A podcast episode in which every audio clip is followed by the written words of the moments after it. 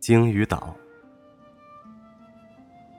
如果有一天你坐在船上，记得答应我找一找鲸鱼岛。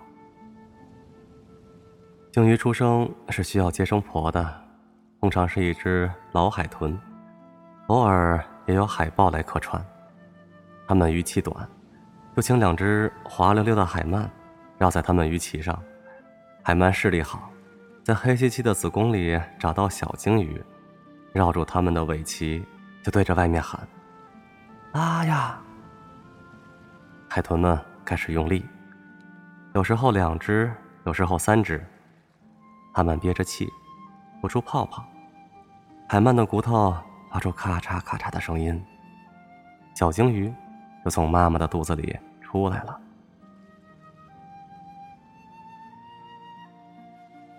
现在的世界，海水越来越脏，难产的小鲸鱼也越来越多。海豚们成群结队，把它们驮到一个隐蔽的地方埋葬。年月变迁，埋葬鲸鱼的地方越来越高，长出水草，长出珊瑚，浮出水面，远远看着，就像一只掩面哭泣的鲸鱼。鲸鱼岛随着洋流缓慢移动，海鸟成群的搭在上面。大风刮起来了，鲸鱼岛就潜到水底。那群最老最老的海豚说：“那是一个活着的岛屿，它将永垂不朽，因为用无数死亡堆砌而来的生命，不会再一次经历死亡。”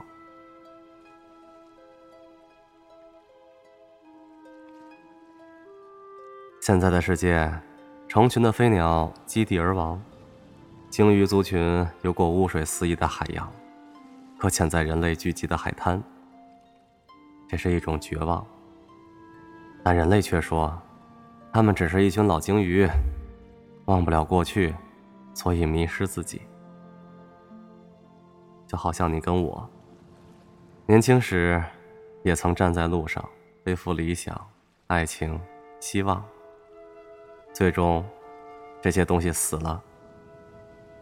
我们彼此告别，在深夜里碰杯，搁浅在陌生酒店的床单上，了断自己。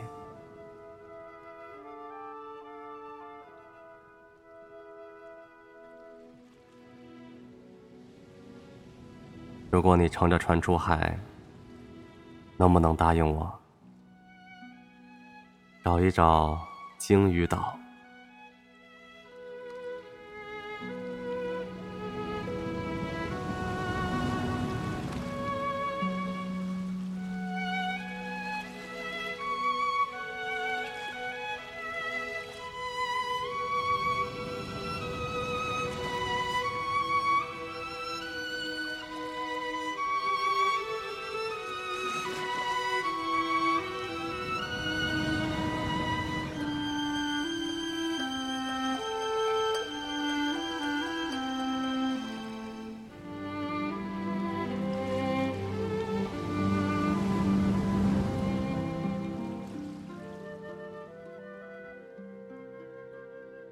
每晚给你读点什么？喂，不要给外婆开门。这里是荔枝 FM 四二零四三二大灰狼讲故事，我是李大狼。感谢你收听今天的节目。今天的节目也是一位听众推荐的，嗯，名字叫做《鲸鱼岛》，作者是陈其云。呃，我需要更正一下，就是。呃，文章里面说海曼的视力很好，这个是错的。海曼基本是瞎子，主要靠嗅觉，嗅觉很敏很灵敏。嗯，好了，谢谢你收听今天的节目，希望你喜欢，也欢迎你关注我的公众微信“大灰狼讲故事”。没错，跟我的节目名是一样的。注意，那个“狼”不是狼狗的“狼”，嗯，不要打错字，打错字搜不出来。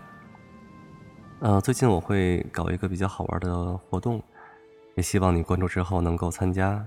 活动是什么？你关注就知道了。好了，听完这段德彪西的音乐，做个好梦，睡个好觉，晚安。